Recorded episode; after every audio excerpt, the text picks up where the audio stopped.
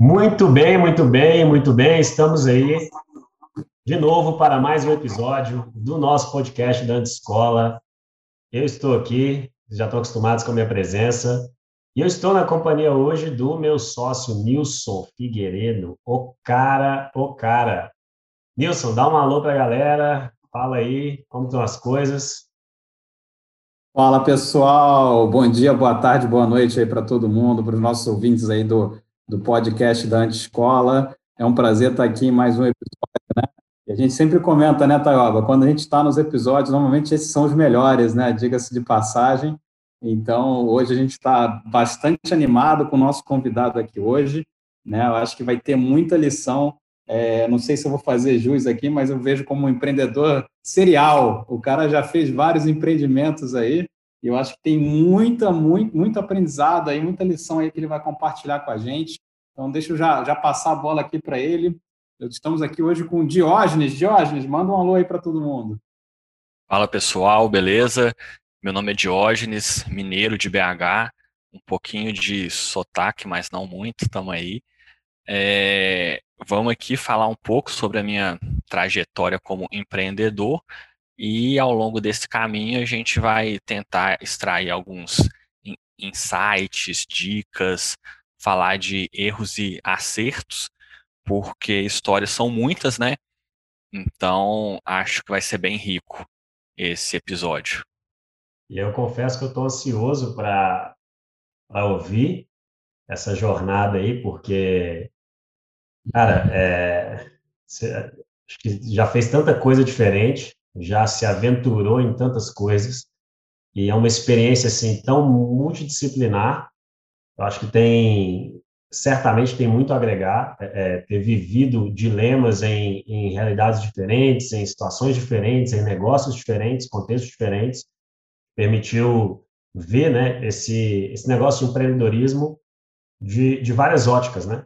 Experimentar dilemas parecidos em, em contextos diferentes, é, e, e, tudo isso, assim, acho que traz, traz casca grossa, né? Traz maturidade mesmo. O cara fica casca grossa quando ele leva porrada, tanta porrada assim. Então, conhecer um pouquinho dessa jornada que se aprendeu, enfim, vai ser, vai ser massa demais. Estou bem ansioso para ouvir isso aí. Legal. E aí, e aí até, Diógenes, para a gente já começar aquecendo as turbinas aqui, é, queria que você pudesse, né, ao mesmo tempo que a gente sabe das suas empreitadas, para quem está ouvindo aqui, você pode dar um, é, você, além de você já se apresentou, né, mas contar para a gente assim a tua visão de negócios, né? O que que você já fez no passado, né? Faz aí um, né, uma retrospectiva que você já fez no passado, como que tá, como é que você vê até hoje, o que está hoje em dia, né? O que está no teu no teu radar aí no, nos dias atuais? Que acho que é legal para o pessoal começar aqui a aquecer as turbinas e entender quem é esse empreendedor aqui que está com, com a gente hoje, né? É uma história longa. Eu comecei em 2005, com 20 anos. Eu fui jogador profissional de pôquer por seis anos. Ganhei uma boa grana, ali que eu dei meu primeiro salto financeiro. E nesse meio tempo eu já tive escola de pôquer, blog de pôquer, sites voltados para o meio. Depois disso, eu criei a minha primeira grande empresa que ela solucionou uma dor dos jogadores de pôquer. E quando ela estava rodando, é, eu comecei a me aventurar. Buffet de festas, aluguel de máquina para festa. Hum, deixa eu ver o que mais. É eu já passei. Já começa no, começa no poker, o cara já, já sabe que o cara, a, a, o cara não, não tem aversão a risco, né? Esse cara aqui. Não mesmo. Não quer mesmo. lugar melhor para você testar a capacidade de gerenciar risco. Para que estabilidade? Para que esse negócio assim de, de, de, de, de né? O, negócio é, é, aventurar mesmo. É isso aí que é o esquema. Mas eu costumo falar, bom, que o que não é aventura, não é instabilidade. Quanto mais conhecimento você tem, menos medo é, você sente porque você domina totalmente aquele risco. Tanto o melhor caso, quanto o caso médio, quanto o pior caso, está ali tranquilo. Então ele só faz parte do jogo. É, mas para fechar a, trajetória, tipo, bem curta mesmo. Depois eu passei por concessionária de carro, é, academia de crossfit, que eu sou sócio até hoje, venda de treino online, marca de roupa, que eu tenho até hoje também. É, a gente está com a solução agora para previdência privada, alguns outros sites que ninguém sabe que é meu e hoje eu sou muito bom em SEO, CRO, que é aumentar a conversão do cliente dentro da sua página. E uh, deixa eu pensar, porque são tantos negócios que às vezes eu preciso até mesmo fazer uma colinha para lembrar de todos, sabe? Mas olha só, não, tá... o resumo pessoal, é esse. O, o pessoal, o Jorge está falando isso na base da humildade, tá? Que realmente é muita história, muita coisa. E tem que falar, pô, eu já tive o que mesmo? Eu acho legal aí, mas assim, por isso que eu falo que a experiência assim, de empreender, assim, né, quase de forma serial, para acho que tem muita coisa aqui que eu acho que é legal a gente se aprofundar contigo aí, Diógenes. É, eu acho que a gente pode começar lá do início, se vocês quiserem, mas vai lá, Taioba. Eu queria destacar só uma parada que você falou, bicho, que, que quando eu falei da questão de aventurar, né? Para que estabilidade, vamos aventurar e tal, um pouquinho da. da é, brincando aí com essa parada do poker, né? Que foi onde você começou. E você falou um negócio legal que, que não é aventurar, é você entender o jogo de tal maneira que algo que naturalmente é, um, é instável, é uma aventura, é uma montanha russa. À medida que você entende, você consegue analisar risco, tomar decisões mais calculadas, e aí aquela montanha russa que talvez antes era assim, né, de repente ela começa a ficar um pouquinho menos acentuada. Né, exatamente. E, e, isso é massa, é, porque no marketing digital, assim, em negócios de forma geral na internet, a, a, conversando com muitos empreendedores, a gente percebe que o mercado está amadurecendo para uma visão dessa. É como se, cara, anos atrás, quando surgiu o marketing digital, era uma imprevisibilidade total, era uma inconsistência. Você fazia lançamento, você não sabia o quanto que aquele negócio ia faturar. E, e você estava praticamente com, com, no escuro fazendo as coisas, né? Então não tinha muito método, não tinha muito processo, era tudo muito criativo, era tudo muito no feeling, era coisa ali de, de sacada e hacks, e você fica naquele negócio. E há uma inconsistência, você lança um negócio e vende, lança outro e não vende, aí você começa a lançar um monte de coisa diferente, ah, vou fazer isso, vou fazer aquilo também. E, e hoje o que a gente percebe é que o mercado tem amadurecido, de forma que o empreendedor hoje, ele faz marketing, mas não baseado simplesmente é, é, é em conceitos assim, sabe, etéreos, em coisas é, em viagem demais. O cara tem número, o cara tem dado, o cara analisa métrica, ele toma decisão com base em métrica, ele, e aí isso vai ajustando, né? De forma que você ainda tem os, os sobes e desces, né? Mas não é tão não é tão evidente essa variação e o cara tem certa previsibilidade e controle do resultado, né? Ele consegue ter controle de, de, do resultado que ele vai gerar, da escala do negócio dele. Isso é massa. Se você conseguiu fazer isso no poker, cara, dá para fazer isso no marketing, né? Se tem alguém rodando marketing ah. de forma totalmente imprevisível, pô, tem que pensar uma maneira. E você falou, quanto mais conhecimento você tem Quanto mais informação você tem, você menos medo você sente. Exatamente. Então dá para lidar com isso. Porque, na verdade, uma, uma das armadilhas da escala e da profissionalização do negócio, né, o cara quer dar um passo. Isso acontece muito, né? O Nilson já deve ter, ter visto casos como esse. O cara tem um sócio e o negócio está faturando bem, o cara tem que dar o próximo passo, que é começar a contratar, começar a montar a estrutura, começar a desenvolver o negócio, mas é o que você falou, o cara tem medo, ele tem medo de, e se, e se o meu produto parar de vender, como é que eu vou pagar essa, essa folha de pagamento? Se o meu produto começar, como é que eu vou conseguir? Dar o próximo passo é sempre difícil, né? O cara contrata time júnior, e aí, cara, você precisa começar a contratar gente sênior, pagar salários mais altos e tal, mas, cara, como é que eu vou pagar 5 mil, 6 mil para alguém? Esse medo impede o cara de dar o próximo passo, e o medo é muito por causa dessa falta de conhecimento, né? O cara não tem controle demais, e ele sempre fica com medo porque não tem previsibilidade de resultado, né? E, você tocou num ponto aí que, assim, é claro, vindo do poker, mas fazendo um paralelo com o mercado digital, isso é, isso é muito massa. O medo impede o cara de, de dar o próximo passo que o negócio dele está pedindo, né? Ele não troca de marcha, ele não avança. Sim. É... E como que a gente treina a não sentir medo? O que, é que eu penso sobre isso? Eu acho que o ser humano ele é feito para ficar na zona de conforto. A gente é feito para quê? Para fazer um pouco de atividade física buscando comida, encher a pança, descansar e reproduzir. Esse é o ser humano. Então ele é feito para ficar paradinho no canto dele.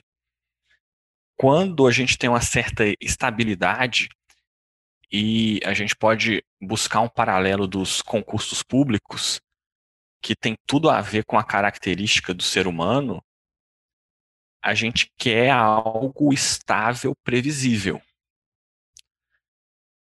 E como que a gente sai dessa?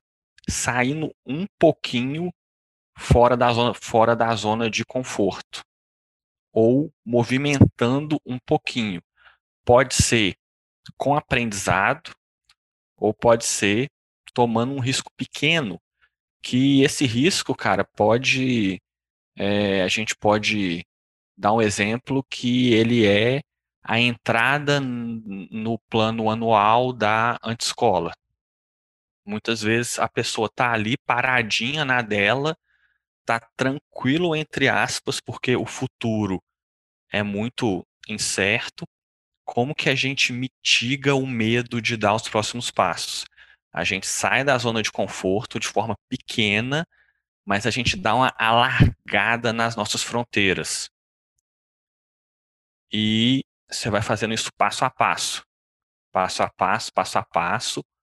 Hoje, eu sou extremamente viciado em sair da zona de conforto. Me dá algo novo aí, eu tô topando. É, investimento novo em mim mesmo, em empresas, eu tô topando. E é assim que eu acho que é a melhor maneira, que é o maior hack que você falou a palavra hack lá no início, mas as pessoas ainda não percebem que a melhor maneira delas estarem preparadas para o futuro é sempre sair na zona de conforto e alargando a fronteira delas de zona de conforto. Isso é legal, cara. Tem, tem um insight aqui bastante interessante, porque parece que as pessoas sempre querem dominar um determinado jogo e quanto mais elas dominam determinado jogo, é, mais confortáveis elas ficam. Aí é um ponto de falar, não, agora está dando certo, agora está tudo bem, agora não preciso mexer. É, é, até o perigo daquela frase, né? Time que está ganhando não se mexe. É assim, amigo, está ganhando hoje, né? Então, a gente não sabe como é que vai ser o dia de amanhã. O futuro está aí, está tudo acelerando muito rápido, né? As mudanças e, e para quem não estiver preparado, não estiver revisitando, né? É, isso é pode ser pode ser pode ser pego de surpresa aí com uma mudança drástica e aquele negócio que era o, você estava no auge ali na crista da onda aquilo deixa de existir assim evapora e você nem entendeu de onde veio né então isso é isso é, é bem interessante agora Jorge deixa eu aproveitar o gancho é, você estava falando lá do teu início né vamos voltar no teu início para você você contar para gente aí como é que foram como que esses negócios foram surgindo, né? E até pegando o teu gancho aí de sair da zona do conforto, como é que foi tua cabeça, né? eu estava aqui com o primeiro negócio, né? Você falou que foi resolver é, a dor do jogador de pôquer, né? Aí como é que foi acontecendo isso? Como é que você teve a ideia? Depois como é que veio outro negócio? Conta aí para gente. Eu gosto, eu gosto de falar que eu comecei quando eu tinha cinco anos, porque eu venho de uma família concurseira, é, vários parentes, todo mundo concurso, aquele negócio. E com cinco anos me perguntaram o que, que eu queria fazer quando eu crescer. E eu falei, eu quero ser empresário.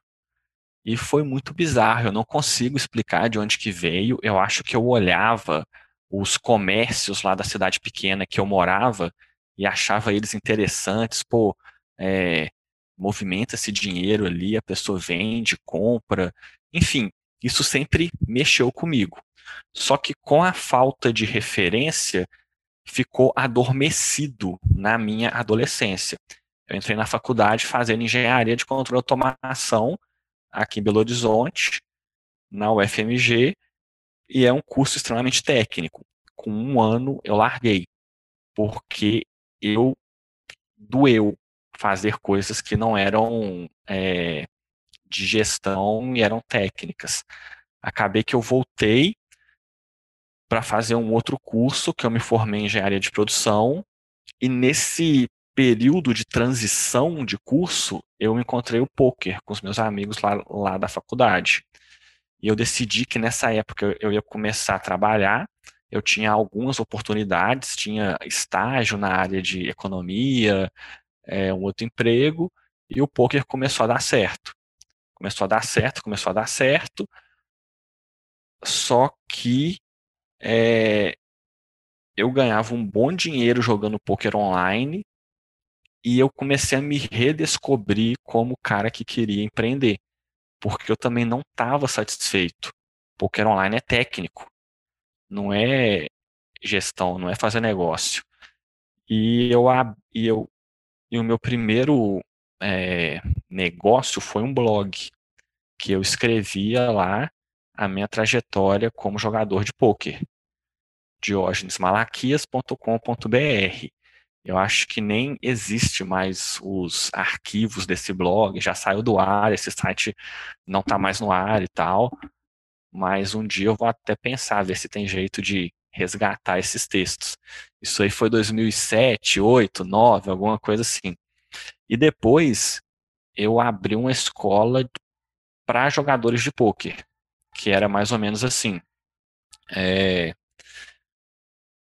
eu dava as aulas de graça, as pessoas assistiam e elas iam para os sites jogar com a minha afiliação.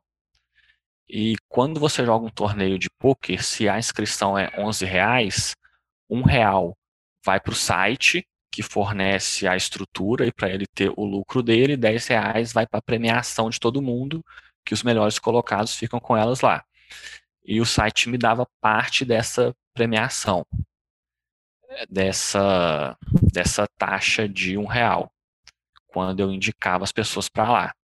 Beleza. Aí em dois anos nessa escola, era eu e mais dois sócios, a gente faturou 80 mil dólares, que eu acho que é uma marca boa quando a gente vai pensar em 2007, três meninos de 20 e pouquinhos anos, é, nada de marketing online igual tem hoje, marketing digital, um monte de conteúdo. Para mim foi uma marca boa. A gente reinvestiu 100% da grana no negócio, publicidade, Pô, estrutura. O cara do poker, né? O cara do poker veio falar, deixa eu fazer um caixa aqui, o cara é all-in. Aí já ganhou, cara, já mas... investe 100%. é porque os nossos custos eram baixos, baixíssimos. Claro. Claro, claro. Era, entendeu? Não tinha uma máquina com vários funcionários, era custo muito baixo. E aquela coisa, né? Jovem, né, cara? Jovem tem que fazer isso mesmo, vamos embora. Tem, tem, com certeza. Jovem é a hora de tomar risco. É, só que depois de dois anos, o meu custo de oportunidade estava muito alto. Para você ter ideia, eu cheguei a cobrar 250 dólares a hora para dar aula de poker, lá em 2008, 2009, mais ou menos, e eu tinha 20 a 30 pessoas na lista de espera. Então, assim, estava muito. É, é isso mesmo, o meu custo de oportunidade para eu deixar de dar aula ali, eu tinha que ter um rendimento muito alto na outra fonte de renda. E, e a gente decidiu fechar a escola por conta disso. Entendi. Então, então o teu processo de decisão foi, ah, já que eu estou dando aula aqui, quase que uma aula, não sei se é particular, né, mas você ensinando... Particular, pessoa, particular. É, tá, tá, tá te chamando, tá te atraindo pelo teu valor hora ali, e aí não fazia sentido mais manter a escola, né, o negócio da escola, porque você tava, a tua renda que estava entrando pela, por essa fila de espera, né, para você ensinar a pessoa a jogar poker era muito maior, né, então teu custo de oportunidade te atraiu para ficar dando aula, né? Sim, mas eu tinha 22 anos. Se fosse hoje, eu teria pensado mais a médio e longo prazo. Criar equity na escola, ganhar dinheiro dormindo, que é a famosa foque na hora dormida e não na hora trabalhada, né? É... Então, parte dessa decisão foi imaturidade. Porque hoje eu, Diógenes, com 35 anos, eu já sou um cara que foco muito mais na criação de uma máquina geradora de dinheiro que me gere valor de um negócio do que pensar em vender minha hora por 200, 250 dólares. Apesar que é um bom valor, mas hoje eu já faria diferente. Eu, não, é, eu, ia, eu, ia, brincar contigo, só uma piada à parte, não sei se hoje você faria diferente, porque 250 dólares hoje vale 20 mil reais, né? Então, é, do jeito que o dólar está alto assim, é muito dinheiro. 250 dólares hoje é mil, é, é tipo Não, eu sei, eu tô brincando, reais. tô brincando. É, é, jeito de dizer, a gente fala que 250 dólares hoje é 20 mil reais já, entendeu? Mas brincadeiras à parte aí, é, realmente concordo plenamente contigo. E, e, e, daí do poker, qual foi o próximo, a tua próxima empresa? Então, velho, quando poker ainda, quando eu sacava a grana, pensa assim comigo, o dólar tá dois reais, o que tem no site de poker não é dólar, mas as pessoas erradamente atrelam ao dólar, beleza? O dólar tava lá dois reais, quando eu sacava, demorava 15 dias e eu recebia a 1,80 mais ou menos quando o outro lado ia depositar, ele pagava 2,20 e demorava 15 dias. 15 não, era mais rápido, mas era dias. Não era assim na hora, ah, quero jogar um torneio agora, transferir aqui, papum. O que que eu fiz? Eu criei um, não é marketplace, mas é muito, assim, quase um marketplace que une os jogadores vencedores que, que querem sacar os ganhos deles com os jogadores depositantes recreativos que querem depositar a grana lá nos sites para eles jogarem. E aí eu cortei o intermediário, que é o que era o próprio site de poker e os, e os processadores de pagamentos atrelados a ele. E eu consegui fazer na hora em vez da pessoa demorar 15 dias para receber o saque a 1,80, eu pagava pouca coisa a mais, 1,85, e pagava em D mais um. E a pessoa que, que queria comprar, ao invés dela demorar dois dias para ela receber e pagar 2,20, eu fazia 2,15 e fazia tudo em cinco minutos. E aí esse. E aí Você esse melhorou muito o fluxo, né? Melhorou o fluxo. Melhorei muito. Isso é muito legal. Assim, essa visão é, é uma baita sacada, porque a gente percebe o seguinte, né? Até uma coisa que a gente já falou na escola, né? Os negócios que possuem intermediários, pode perceber que cada vez mais eles estão eles estão né, evoluindo para uma coisa mais automatizada, né? Mais com marketplace, né? É, todo negócio antigo que tinha algum intermediário ali, né, que a, a, a, tarefa dele era só fazer algum tipo de processo funcionar, né, de ida e volta, é, muitas dessas funções acabaram por, por se desfazendo, né? E legal você ter tido essa, essa, essa visão aí de ter. Então, você criou um site aí, quase que é, um, um, site aí fazendo uma, uma espécie de uma de uma, uma, uma, troca ali de câmbio rápido, né? Você acelerou muito é, Sim. processo, né? Legal. Sim. Legal. Só que aí teve muito estudo jurídico, é, parecer de dois grandes escritórios de advocacia, tudo para garantir, porque eu não sou banco, então eu não posso transacionar dinheiro. E aí a gente montou uma tese lá que é muito fácil de ser explicada, que o que tem no site de poker não é dinheiro, porque pela Constituição para algo ser considerado dinheiro, ele tem que ser amplamente aceito pela sociedade em alguma região ou país. E eu não vou na padaria e compro pão com site de poker lá, com o dinheiro que tem lá. E eu acho que em 2018, quando o STF ratificou que Bitcoin não é dinheiro, no sentido de moeda, tipo dinheiro mesmo, igual real, aí bateu o martelo de vez nessa questão. Mas aí vamos lá, o próximo negócio. ainda tem a ver com poker. O que, que eu fiz depois? É, eu achava, vamos jogar 2013, 2014, eu achava que eu era um bom gestor, eu não era. Hoje eu acho que eu sou bom, tenho coisa a aprender, mas hoje eu, hoje, eu, hoje, eu, hoje eu acho que eu sou bom. Em 2013, 14 eu era iludido. Eu achava que eu era bom, mas eu não era. E o meu negócio já rodava sozinho, ele roda até hoje, né? Essa empresa ainda existe. E eu resolvi criar a escola de poker 2.0. Com uma formatação um pouco diferente. Como é que era? É, não era mais o site que me, que me pagava pela taxazinha lá, a partezinha dele. Era um pouco diferente. É, eu dava o treinamento para as pessoas, eu dava o dinheiro para elas jogarem e eu ficava com parte do lucro delas ao final de cada mês. E se tivesse prejuízo, o prejuízo era todo, era todo meu. Essa escola de pôquer se chamava Time da Forra. É, se você jogar no Google, você vai ver muita matéria dela que saiu e etc e tal. Eu vou dar um chute aqui. A gente deve ter tido uns 80 milhões de dólares de premiação em coisa de quatro anos, mais ou menos. Só que premiação não é lucro, porque o cara premia um dia e ele perde no outro, entendeu?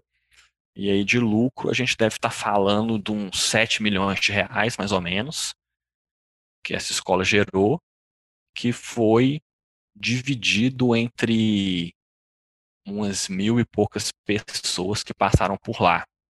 Eu cheguei a ter um pouco mais de 100 alunos é, ao mesmo tempo.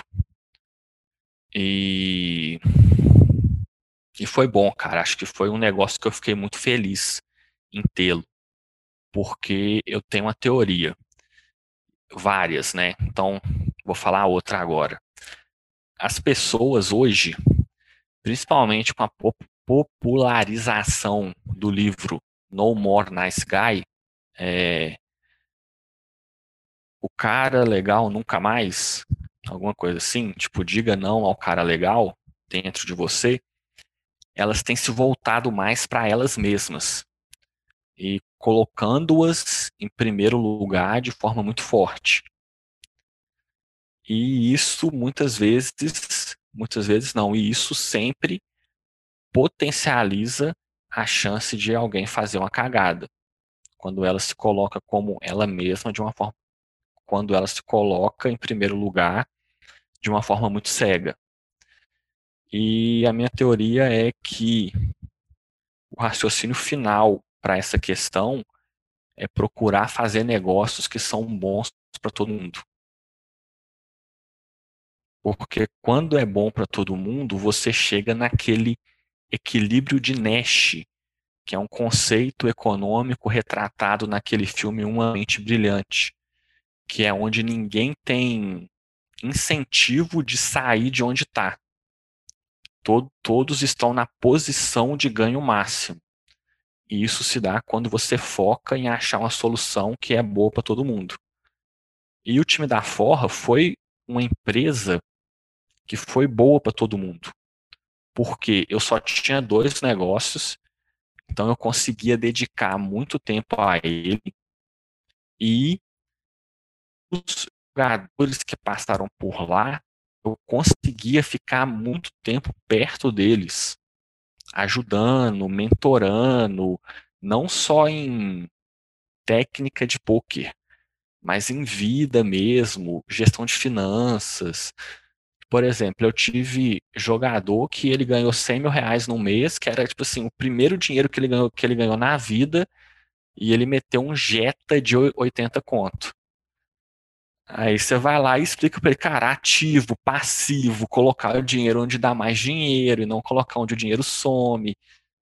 Aí você já começa outro processo de educação financeira, né, cara? Agora vai ler para rico e para pobre. Você tá lendo ativo e passivo, você não sabe diferenciar. Compre coisas que põem dinheiro no teu bolso, não que tira dinheiro do teu bolso. Né? Exatamente.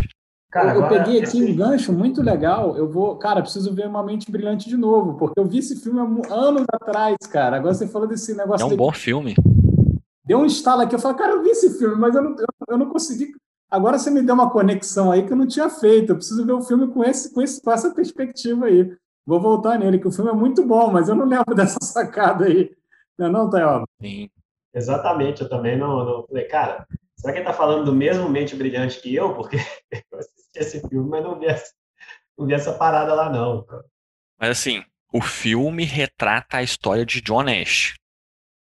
John Nash é o, é o autor da teoria que chama equilíbrio de Nash. E aí ela é tangenciada no filme.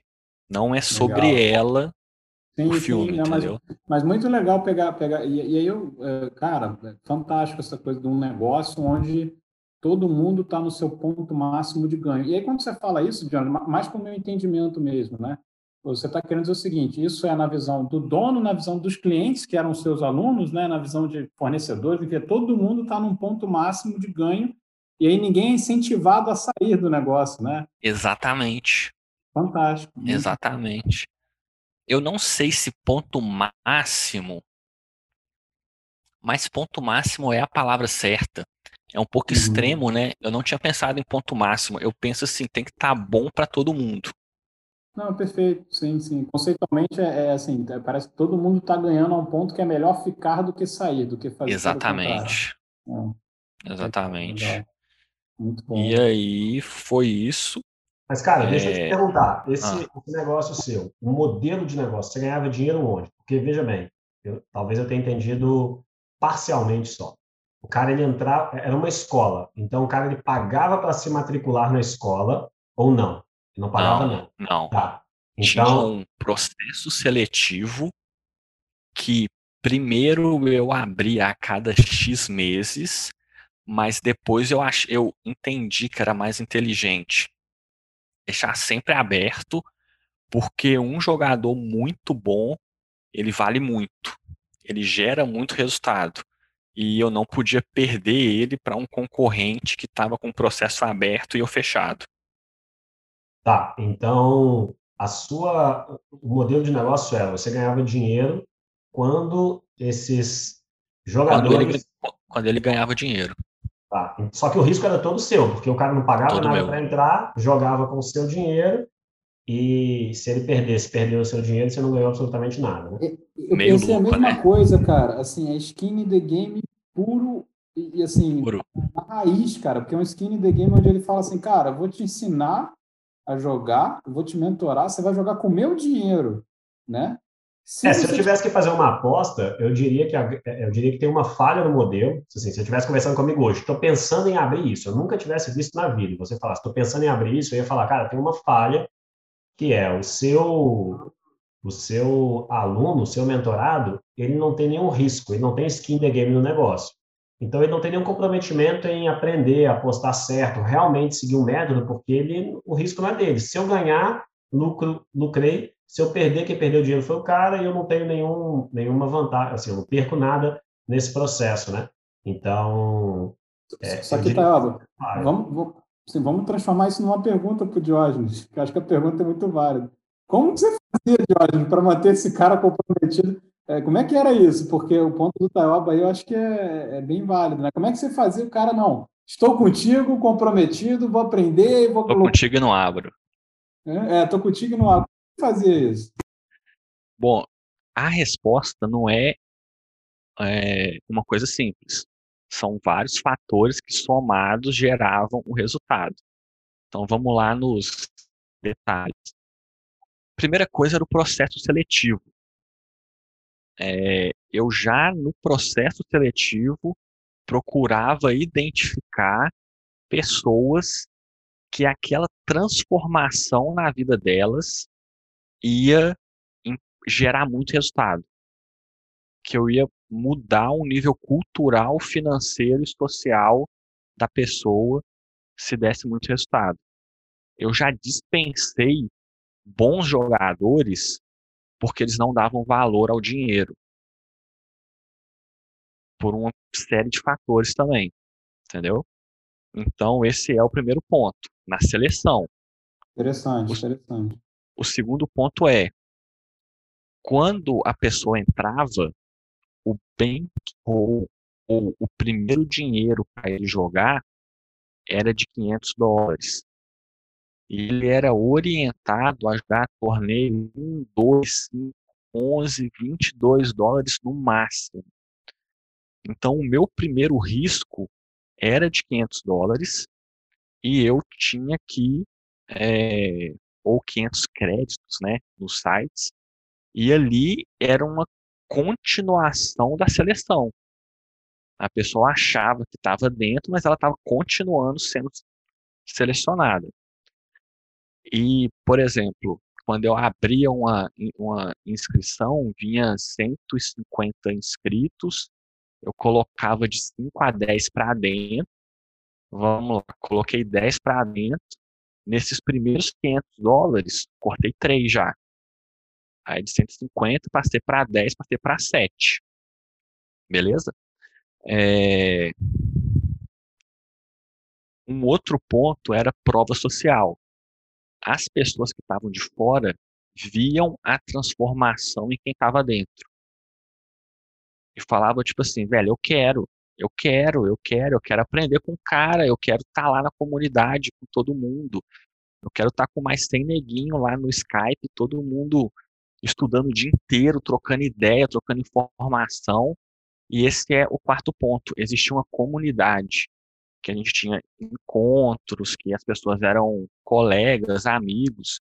Existem sócios hoje em 2021 que se conheceram e jogaram juntos no time da Forra em 2014. E eu trago amigos lá também. Então era mais ou menos assim, era uma seleção que não terminava quando a pessoa entrava no time, prova social, senso de comunidade, senso de pertencimento. Beleza. Mesmo assim, dos sete, passava ali três meses, mais dois saíam. E esses dois me davam um prejuízo de uns 3 mil dólares cada um. Ficava cinco. Depois de um ano desses cinco, uns dois ficaram meio que no zero a zero, ganharam 5, 10 mil dólares cada um. Teve um que foi mais ou menos e ganhou 20 mil dólares cada um, e teve outro que explodiu e ganhou 50. Só que metade da grana era minha. Então, depois de um ano, só um cara dos 10 que explodiu, ele já pagou todos os outros. Cara, tô achando esse paralelo demais, cara. Por quê? É, vou aproveitar o teu parênteses. Assim, tem várias coisas aí para falar sobre todos esses pontos que você, você disse, né? Mas, cara, pare, parece, quando você está me dizendo isso, parece o conceito de, cara, investimento de alto risco. Venture capital, é, a gente vai fazer uma carteira de investimentos, né, de ações, assim, né? Vai para renda variável, você fala, cara, vou fazer 15 aqui. Aí é você pode perder na maioria, mas às vezes é uma ou dois ativos ali que, uau, né? Esses aí que, que, que, dão aquele resultado absurdo que meio que paga todos os erros, né? Paga e paga com sobra todos os erros, né? Cabeça de venture capital, né? Às vezes investe em 10 negócios, né? Mas sabendo que um só vai pagar o prejuízo dos outros nove que não vão dar certo, né? É, Exatamente. O pessoal fala, né, cara? Legal, legal, legal. Legal. E aí vem um pulo do gato. No primeiro ano, é, eu tenho lá cinco sobreviventes que tiveram resultados desde 0 a 0 até 50 mil. Só que esse, esses caras já têm um ano de lastro de estudo. No segundo ano é o ano que o jogador estoura. Então, o cara que fez 50 no segundo ano é um cara que vai fazer de tipo, de 100 a 200. O cara que ficou no 0 a 0, esse cara vai fazer 30 com certeza, 40 com certeza. Então, o meu risco nos remanescentes era baixíssimo. Acontecia. Eu já tive caso que um jogador recebeu tudo que ele tinha recebido tudo que ele deveria receber. E aí, no próximo mês, ele ficou 30 mil dólares negativo. E ele só me bloqueou no Skype, no telefone e sumiu.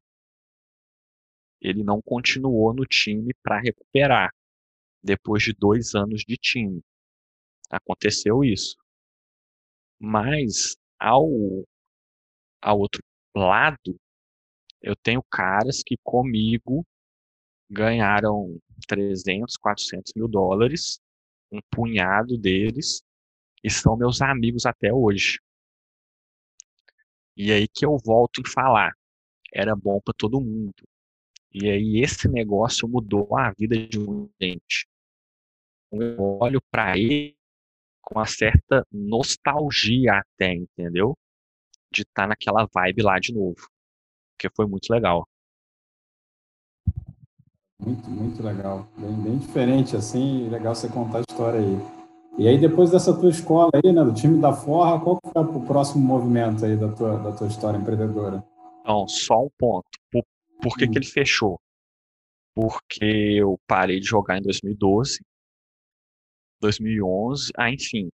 É, no time da Forra, eu tinha, eu tinha um sócio e aí o sócio fazia mais a parte técnica e eu fazia mais a parte administrativa. Como eu parei de jogar, cinco, seis anos depois, eu já estava desatualizado. Então eu não conseguia ensinar mais. E o meu sócio explodiu na carreira dele como jogador. É, e o custo de oportunidade dele estava muito caro. E aí a gente decidiu fechar a escola de comum acordo. Mas foi basicamente isso. É... E é isso, e é um negócio muito bom. Hoje, no Brasil, existem umas 200 escolas de poker nesse modelo. Porque é, é algo muito rentável. Muito rentável e algumas que eu chutaria que valem a ah, cara próximo do B de bola lá pelo caixa gerado. Legal, legal. É, cara, bastante interessante. É que eu acho que tem um aspecto aí que, que é a parte que não, ninguém conta, né? Que é ter a sacada de treinar, de saber fazer, de saber ensinar, que eu acho que era teu, teu, teu molho secreto, né, cara? Porque treinar e outra pessoa ter resultado é, imagino aí que aí era todo o segredo aí do teu, do teu business, né? É, uhum. Obrigado aí por ter compartilhado. E, e depois dessa, para qual para qual lado que você foi? Bom, eu fui sócio de um buffet de festas. E aí foi mais ou menos ao mesmo tempo, junto com a escola de poker.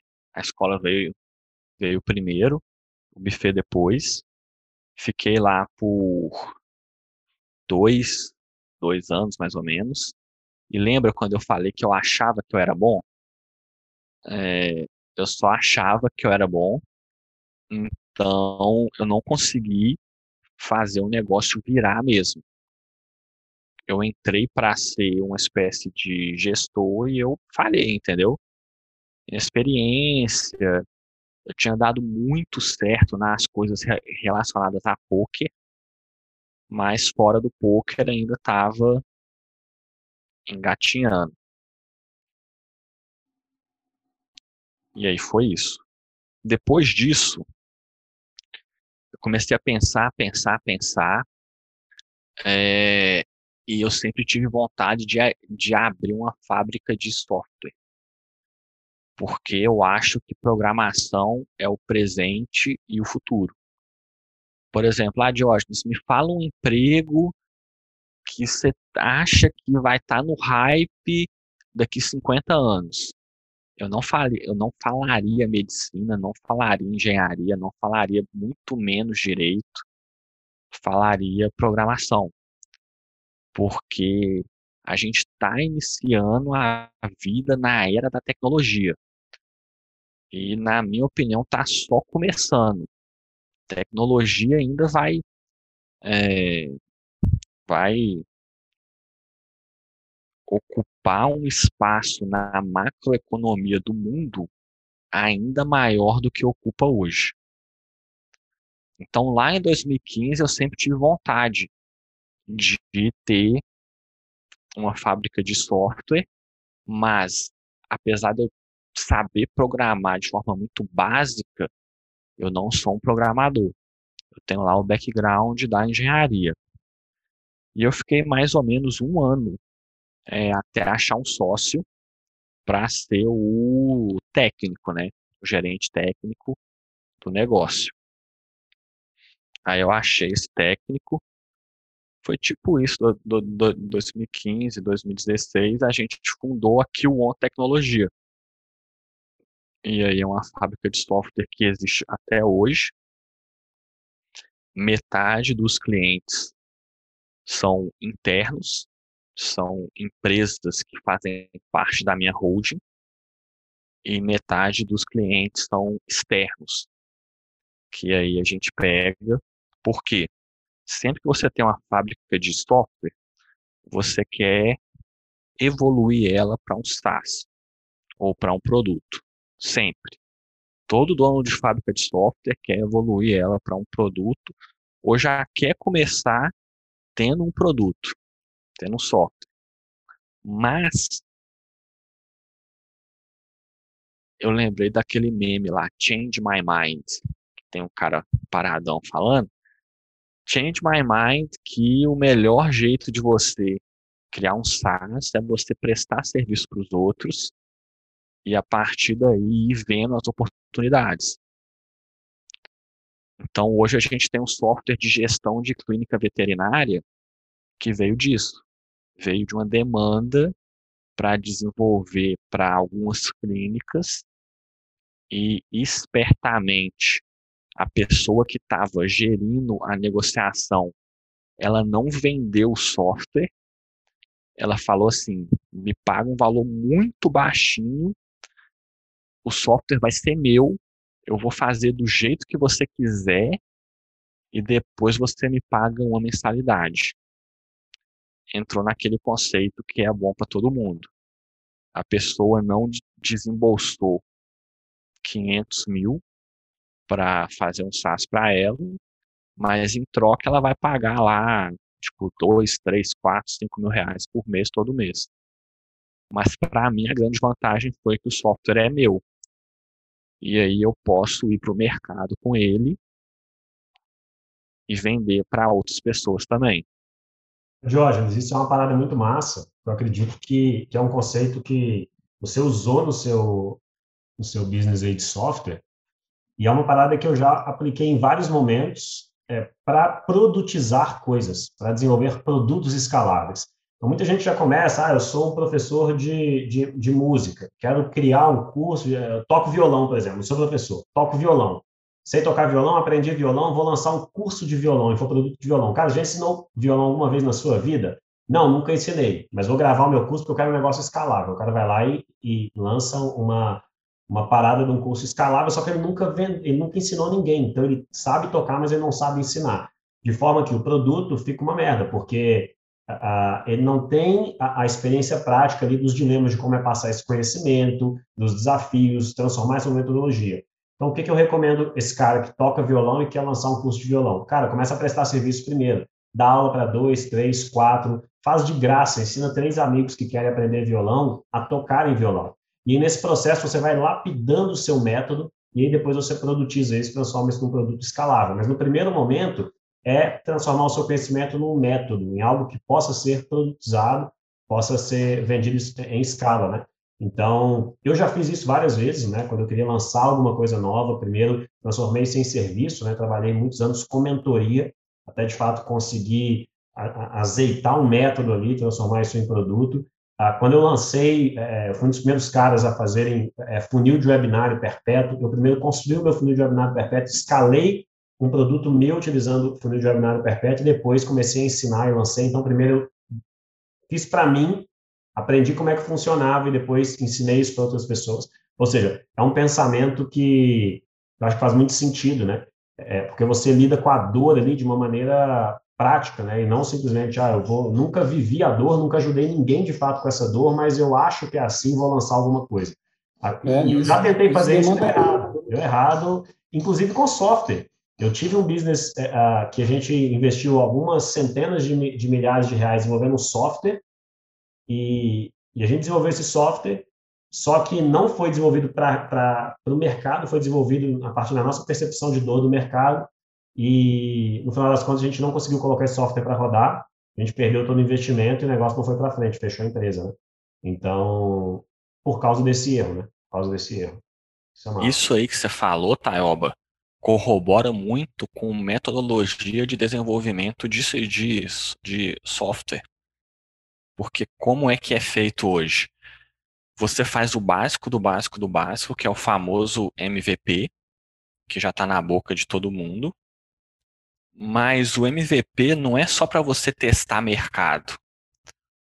É, além de testar o mercado e ver se seu produto vai ser aceito, a segunda principal função do MVP é ter usuários que vão guiar os próximos desenvolvimentos dele, as próximas funcionalidades. Exato, eu ia falar isso agora há pouco, assim, porque demanda teste, né? Tudo isso tem que testar e tem que testar com o usuário real, você tem que pegar, escutar, né? Ter uma escutativa aí para para entender o que, que o usuário está falando, onde são as maiores dores, que aí é, é o que o nos acabou de dizer, você vai priorizando para onde o produto vai, né? Então, isso tudo a gente está falando porque tem um insight aqui, que é, é, essa coisa de você já quer, já quer partir para o SaaS, já quer para o produto altamente escalável, sendo que você nem prestou serviço, você nem testou né, o teu método, é na prática, e você já quer produtizar, um, já quer vender um produto, falar de lançamento de um produto que você nem colocou ele para teste, né? Seja uma prestação de serviço, uma consultoria, ou, ou fazer um software com uma cabeça mais de MVP para entender né, o que, que funciona, o que, que não está tão legal. É, e a gente sabe disso, né, a gente fala muito isso na escola também, de você, é, cara, é começar pequeno, mas com pensamento grande, né? Começa pequeno, mas o pensamento tem que estar tá lá na frente. E aí você usa os usuários, né? Faz, faz piloto, né? Usa, usa um, a gente fala assim, né? Um, um, um grupo de pessoas controlado, né? Faz um piloto com, com um protótipo, com um grupo é, controlável ali de pessoas que vai te dar o feedback e provavelmente vão vir insights do próprio cliente que você nem estava imaginando, né? Exatamente. Exatamente. Para onde foi esse negócio? O que, que rolou depois daí? Ele existe até hoje. É, que o On Tecnologia, a gente tem lá, a gente não é uma fábrica de software imensa, com 100 programadores e tal.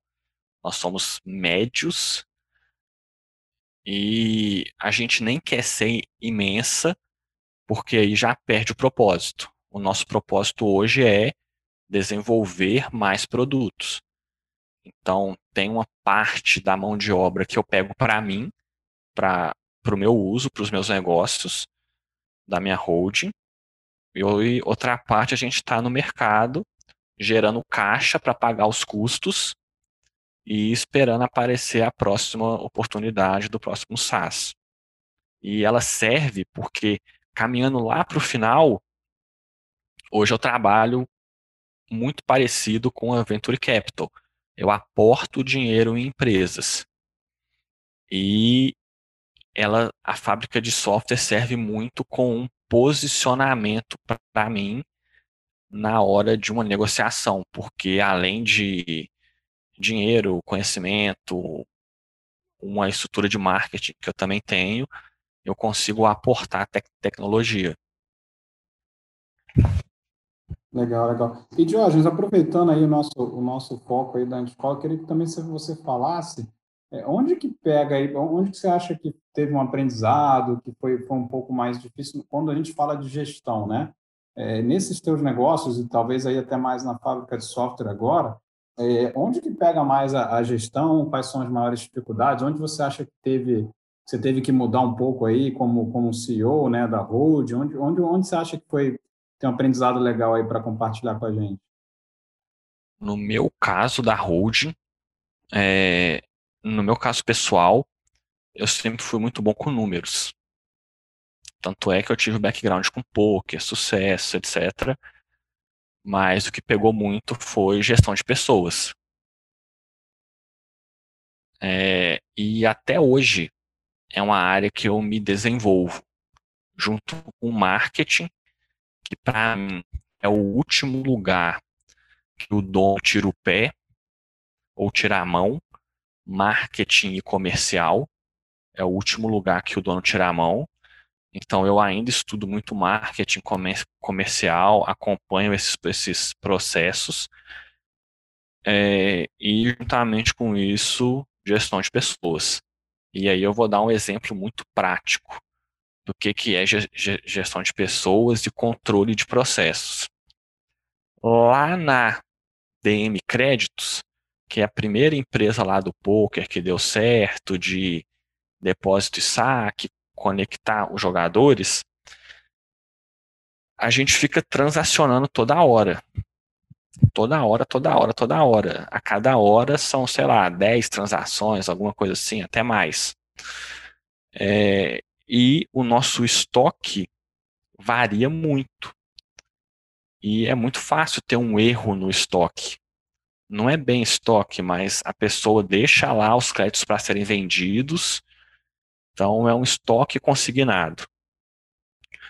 É... E a gente precisa que os atendentes, que os vendedores confiram esse estoque de tempos em tempos primeiro, Nilson, eu, eu só falava assim, cara, você precisa conferir o estoque a cada duas horas. E eu esperava que o colaborador entendesse isso e conferisse o estoque a cada duas horas. Mas é óbvio que ele não vai fazer isso. É eu muita esperava, inocência. Eu esperava, entendeu? Eu esperava. É o, que a gente, é o que a gente mais escuta. Eu falo, dou ordem que funciona. Por que, que ele não executa, cara? É simples, o processo é simples, mas ninguém executa. É muita inocência achar que, que as pessoas escutam, estudam executam uma ordem simples. Não é assim que funciona. Por exemplo, imagina que você toma um remédio controlado e ele custa 20 reais e ele chega no seu correio todo mês e debita no seu cartão. Aí eu te mando uma carta, Nilson, eu vendo o mesmo remédio por 15 reais. Você precisa entrar nesse site, fazer o cadastro, cancelar o seu cadastro no site antigo, que você vai começar a pagar só 15. Menos de 50% das pessoas fazem a troca. Isso é experimento que foi feito com remédio. O 15 e 20 é invenção minha. Mas esse é experimento que foi feito com remédio. Tipo, as pessoas não se movimentam de forma racional. E aí, como que a gente faz hoje para a pessoa conferir o nosso estoque consignado? A gente tem um sistema. Aí aparece lá no sistema, você precisa conferir o estoque. Aí tem lá o botão, sim, conferir, ainda não conferir. Aí ele vai lá, clica no ainda não conferir. Aí aparece de novo. Você precisa conferir o estoque. Sim, conferir e depois assim, não assumo o risco de ainda não ter conferido o estoque. Cara, quando você põe a frase assumo o risco de ainda não ter conferido o estoque, muda tudo. A taxa lá de conferir, que era 30%, vai para tipo 80%. E aí, se ele assumir o risco, depois ainda tem confira o estoque nos próximos 30 minutos, senão o seu sistema vai ser travado. Cara, perfeito. Assim, Jorge, vou te falar um negócio. O, o Taioba me conhece, né? Eu sou o que ah. levanta a bandeira aqui na escola de processos e sistematização de empresas. O que você acabou de contar é o que o pessoal chama de um nudge. Você aplicou um nudge, que aí força o cara a lembrar, são lembretes, são alertas. É... O que é um nudge no inglês? Né? Aquela cutucadinha do cotovelo, né? Quem não leu esse livro Nudge, cara, Nudge, é, cara, é fantástico você pensar em alertas, em coisas que fazem as pessoas lembrar do que tem que ser feito, né? Cara, inclusive nesse livro tem um case muito legal, que é, é, é às vezes essas coisas você marcar, né? Marcar no box se você tem interesse que alguma coisa, né? Ou marcar positivamente que você tem interesse, ou marcar que você não tem, tem um interesse negativo em seguir aquilo, né? Eles mostraram um estudo né, com, com relação à doação de órgãos, onde a maioria dos países, o que, é? Você precisa dizer positivamente que você é a favor de doar os seus órgãos. E eles aplicaram um nudge nos países que é, é você já é um doador de órgão positivo e você precisa atestar para ser para negativar, né, a sua capacidade de doador de órgão. Então você tem que dizer positivamente, né, precisa lá ativamente, melhor dizendo, que você não quer ser um doador de órgão, porque por natureza você já é. E aí, esses países que aplicaram isso, naturalmente, já tem uma escala de doação muito maior, porque o padrão, o standard, né, já começa com você como doador de órgão, e você tem que meio que, não é lutar, né, mas você tem que se mexer. Você usou a palavra legal, Johnny. Você tem que se mexer para que você não seja um doador, né? E aí, assim, pô, infelizmente, nosso país não é esse caso. Você tem que positivamente ir lá e se mexer para dizer que você é sim um doador. Então, às vezes, são coisas pequenas que você altera no processo, coisas que você coloca, que você traz esse, fazendo esses paralelos, né? Você traz esses alertas, coisas assim para a empresa, cara, é um mundo de possibilidades que você pode aplicar. É um tipo de assunto aí que eu sou, eu sou fanático, cara, porque eu já vi cada coisa que o pessoal faz assim, mini criatividades, assim, coisas que você até usa muito aí tua cabeça da. Funciona muito, né? Funciona muito, funciona muito, né? Essa, e engraçado que você tem que falar, o não, né? O teu botão não. Assumo o risco de não ter, não ter checado. Não, assumo o risco então, é. O cara não aperta o botão, aí que ele não aperta mesmo. Fala, não vou apertar esse botão, né? Uhum. Muito legal, cara. Muito bom. Show. Muito bom. Agora, deixa eu fazer uma, uma, uma pergunta aqui, aí já caminhando para o final, assim, é, desse, desse papo.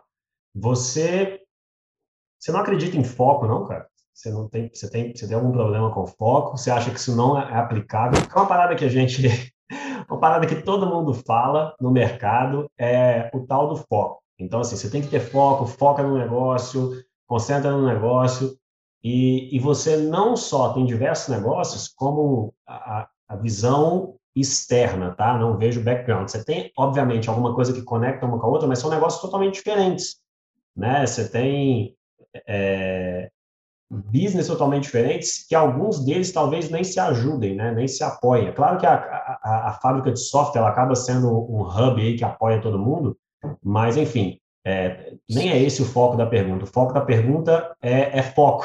Você, tem problema com foco? Ou você acha que foco não é uma, não é o, o, o, o que deveria se preocupar? Isso não te atrapalha?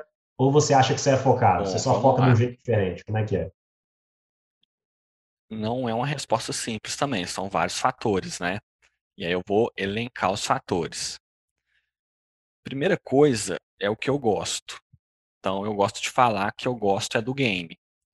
Se eu tivesse hoje só na DM créditos, o negócio roda tão liso, tão liso, que se bobear eu ia até inventar mais.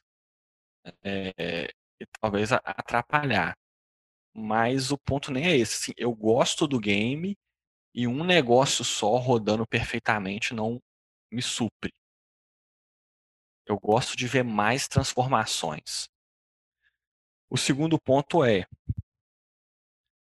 é como é que é a palavra mesmo? Underrated.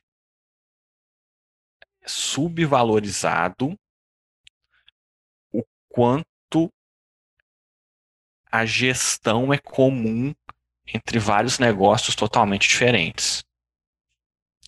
Por exemplo, eu entendo muito de SEO. Muito, sou tipo assim, bem entendido de SEO. Eu entendo muito de CRO, que é otimizar a conversão de clientes no seu site. Eu entendo muito de tráfego pago e eu entendo muito de social media. Todos os negócios usam a plenitude dessa capacidade. E se você entende muito desses três pilares, provavelmente você consegue lançar quase que qualquer coisa, qualquer negócio, qualquer marca. Então, existe uma interconectividade muito grande é, entre negócios que, ao primeiro olhar, não são correlacionados. E aí, se eu fosse ter foco, por exemplo, existe um movimento bancário hoje que é, ao invés de existir uma fintech que é só banco, existe uma fintech que ela proporciona todos os serviços financeiros possíveis. Eu acho que eu caberia nesse tipo de nesse tipo de negócio focado nele, só que você já vê que no segundo nível você, você tem tudo. Previdência privada, cartão de crédito, que são nichos totalmente diferentes dentro do, dentro do mesmo quesito. Finanças. Então, para mim, foco é relativo. Por quê? Eu posso estar focado na anti-escola, mas no nível 2 da anti-escola tem várias coisas totalmente diferentes. Eu posso hoje estar focado na minha Venture Capital, que ela entende muito de tecnologia, marketing, gestão é, e coloca grana. E no nível 2 dela tem várias empresas diferentes, sabe? Então é mais ou menos assim que eu funciono. É como se você falasse assim, meu foco é, é, um, é, um, é, é um foco mais holístico, mas eu tenho sinergia entre todos esses negócios, né? São negócios sinérgicos, né? Eles conversam entre si e o resultado que eu tiro de um me ajuda a ganhar resultado no outro. Então gera quase que essa simbiose aí, né? Os dois, os negócios eles vão, né? De uma maneira holística, é um foco único, mas ele tá certo que eu estou falando? Faz sentido? Da, da, mas eles são certíssimo. Legal. Por exemplo, é, eu precisava contratar um CRO ano passado, que era a meta do ano. Aí eu fiz orçamento com as únicas duas empresas aqui do Brasil e eu recebi orçamento que nas únicas duas empresas aqui do Brasil que fazem CRO em alta qualidade e eram, assim, plano mínimo 80 mil reais por seis meses de trabalho. Plano mínimo. Achei caro. Aí eu fui procurar um profissional lá na Inglaterra. E aí eu consegui contratar ele, foi mais ou menos 3 mil dólares, 3 mil euros, para fazer o mesmo trabalho. Aí eu testei. Testei com ele em um negócio e deu certo. Automaticamente eu recontratei ele para todos. Então, nesse meio existe muito teste, nesse meio online. Existe muito teste. Mas aí, Taioba, os meus negócios, eles são prioritariamente online. Então, parte do foco aí está em fazer negócio pela internet. Entendi. Apesar que... Quando você faz um negócio pela internet, você automaticamente consegue colocar toda essa expertise que você falou a serviço de todos esses negócios, né? O seu conhecimento em SEO, o seu conhecimento em CRO, o seu conhecimento em social media, que se você for para um negócio talvez uh, 100% offline, ou grande parte offline, você já perde esse poder seu, seu superpoder, e você não consegue agregar tanto nesse negócio, né? É, legal. O, o, Exatamente. Uma pergunta aqui para o Diógenes, né? Muito focando o que ele falou lá no início. Aí, Diógenes, mais uma curiosidade nossa, né? Para entender o que, que te moveu aí, né? A entrar na escola, né? Qual foi tua tomada de decisão para falar, pô, eu quero fazer parte aí da, do grupo, né? Da escola e, e até aproveitando aquela tua fala lá do uhum. Nosso podcast, você falou assim, pô, é, eu, eu, tive um processo de ampliação, né? Ampli, você usou alguma palavra assim, né? Ampliar ampliar ali minha zona de conforto, né? expandir. Né? E aí, para quem está em dúvida né, sobre o que, que tem na escola, o que fazer na escola, o que, que você falaria para essa pessoa? Né? É, o que, então, seria isso, né? Por que, que você, o que, que te fez entrar aqui com, com a gente, né? Tá aqui no grupo? E para quem está pensando em expandir aí essa zona de conforto, o que, que você falaria? Se tiver, se tiver em dúvida, né? Bom, é, eu sou amigo do Guedes, que ele é um dos sócios, a gente estava almoçando, coisa de dois meses atrás, antes de ter esse fechamento mais duro. E aí ele falou: Ah, tô com a antescola, assim, assim, assim. Quando ele começou a falar, eu já saquei o que que era. Era uma escola de empresários, E ele tem uma pegada muito de parte técnica de gestão, que é onde eu venho tentando melhorar há muito tempo. Eu, é, eu sou muito executor, tenho um toquezinho é, de conseguir enxergar coisas de forma mais fácil, mas a parte técnica de gestor foi o que eu fiquei em relação às minhas outras características. E aí, quando ele me falou da antescola, eu pensei na hora, pô, se eu aprender ali qualquer coisa que agregue no meu negócio, já vai valer muito a pena. Ou que agrega em todos os seus planetas, todos esses teus oito negócios lá que você aplica num, aplica no outro, aplica no outro, vai, vai, você vai no ter... meu fa... no, no meu caso, é muito fácil. Porque como, entre aspas, eu sou muito grande, um insight já remete em muito efeito, sabe? Mas para quem está começando ou para quem ainda está tá numa fase intermediária, o melhor jeito que você tem de gastar dinheiro é investindo em si mesmo. Então, nos últimos seis meses, eu devo ter gasto aí uns 200 mil reais, investindo em conhecimento, em mim mesmo, tanto em cursos, né, é, mentorias, é, comunidades e coisas do tipo, assim. E a antescola foi, foi uma delas. Massa, cara. Animal. E assim, tem um cara. A gente costuma dizer que a antescola é isso, né? Esse, esse grupo, essa comunidade, esse ecossistema, né?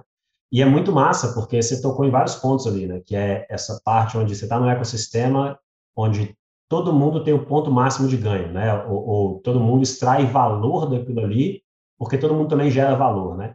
Porque se tem uma parte que só gera valor e uma parte que só extrai valor, e, e, e essa parte que extrai não está gerando, o negócio não se sustenta. Então, todo mundo tem que gerar valor para que todo mundo possa extrair, né? Isso é um pouco do que rola dentro da escola, né? Então, é, é massa porque você ali dentro é um cara que, e assim, aqui já, já até dizendo, que não só você está ali para extrair valor, mas você é um cara que gera muito valor para a escola, né?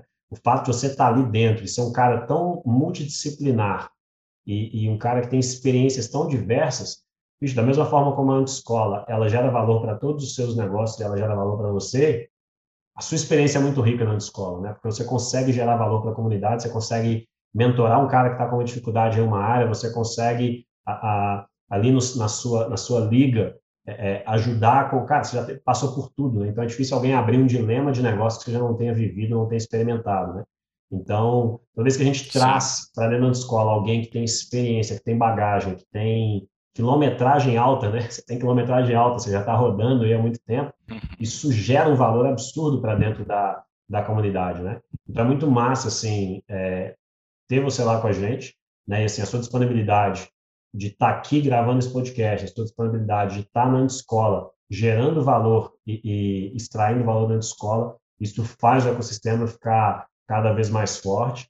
E, e, assim, já queria dizer que é, cara, valeu demais por ter disponibilizado assim, o seu tempo para estar tá aqui com a gente, gravar, e pela entrega que você tem, né, ali, participando da escola naturalmente, fazendo parte desse ecossistema. É muito massa ter, ter você com a gente. Eu espero que a escola gere cada vez mais valor para você né, e para o seu negócio, né, que essa é a intenção do que a gente tem feito ali. E eu acredito que tem, tem, o fato de você estar aqui agora compartilhando sua experiência é uma prova de que tem funcionado. Ah, eu também queria aproveitar o momento aí, Diógenes, né? já que a gente estava finalizando, para agradecer você por ter vindo compartilhar a tua história. É, certeza que eu acho que ficaram alguns negócios aí que o Jordan podia falar também, mas eu acho que não. Eu, eu acho que tinha mais uma hora de papo aqui com é, tinha, Certamente, certamente. Acho que a gente vai ter que voltar e fazer outro podcast, que ele tinha mais negócios aí para contar e ele que não lembrou. Vale não, mas pode... tem uns que eu lembrei aqui de falar e tal, mas não deu para encaixar, entendeu? É, não, perfeito. A gente marca outro desse, Jorge, não tem problema não, não vai faltar, a gente faz outra, outra oportunidade aí de, de trocar mais experiência. É, eu também queria te agradecer demais por ter compartilhado tanto insight aqui. né? Até falei, vou ter que ver o filme lá de novo, vou ter que. Muito legal aí é, é, essas tuas contribuições. Certeza que quem está ouvindo deu, assim, acho que está saindo fumaça da cabeça agora, né? Com tanta coisa aí num, num único podcast. Então, agradecer a tua participação e deixar aí você falar aí tuas palavras finais aí. Não sei se você quer deixar algum, algum tipo de recado ou contar um pouco do teu próximo movimento, né? O que, que você está pensando aí, só para a gente poder encerrar? Meu próximo mo mo movimento, ele tem a ver com rede social. Mais ou menos há seis meses, eu comecei a compartilhar a minha rotina e, a, e as minhas decisões dos meus negócios no meu Instagram. E eu fiz isso lá no início para testar. Simplesmente testar para ver o que ia dar, sem linha editorial, fui no freestyle e aos poucos eu tô ajustando e vendo onde eu já tiro vários insights, que é começa, você não precisa saber onde é que vai dar. Durante a jornada você pode ir ajustando o objetivo. É... Me siga no Instagram também, né? É, Diógenes.malaquias. Perfeito, eu ia falar você passar o Instagram aí para todo mundo. Então é arroba Mas... Diógenes.malaquias, né? Exatamente. Mas, Nilson, nesses seis meses que eu saí lá de 600 seguidores amigos para 8.500, mais ou menos, compartilhando as minhas ideias, eu cheguei à conclusão que na década de 20, que é que a gente está iniciando agora, o maior ativo possível é a influência sobre pessoas.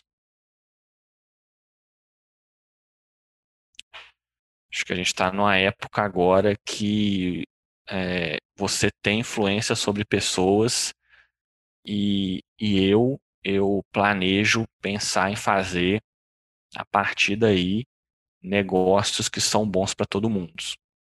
Não penso em vender curso, etc., nesse padrão de mercado, mas vira e mexe eu me pego, eu me pego pensando como criar algo que é de fato bom para todo mundo. Talvez reviver aquele nostálgico time de poker lá que mudou a vida de muita gente e eu ganhei muito dinheiro com aquilo é, de uma forma no que eu estou fazendo hoje, sabe? Muito bom, muito bom. Show de bola, cara. Pô, show de bola. Cara, mais uma vez, valeu. É, tenho certeza que a, é incontáveis o número de, de insights. Cada pessoa que está vivendo um dilema vai tirar uma experiência daqui da sua história. É, é, um privilégio poder trocar ideias sempre com você e o fato de você estar tá lá na escola abre essa, essa oportunidade, mas para quem ainda não está, acho que fica esse gostinho aqui de poder bater um papo e falar, bicho, quero conectar com esse cara, quero estar tá junto. Uma forma seria, obviamente, estar lá com você, de seguir no Instagram, te achar, te procurar. Acho que ali tem um canal aberto para conversar com você. Mas muito massa poder trocar essa ideia aqui, cara. Valeu demais. Valeu, Nilson. Valeu por esse papo. E é isso aí. Tamo junto. E a gente se vê aí, talvez, num próximo episódio do, do nosso podcast aí da Escola ou num encontro da Escola aí. É, a gente se vê. Com certeza. Legal. Obrigado, Valeu mais, pessoal. Foi... Obrigado. Falou. Muito bom. Obrigadão. Grande abraço Valeu, aí. Tchau, tchau.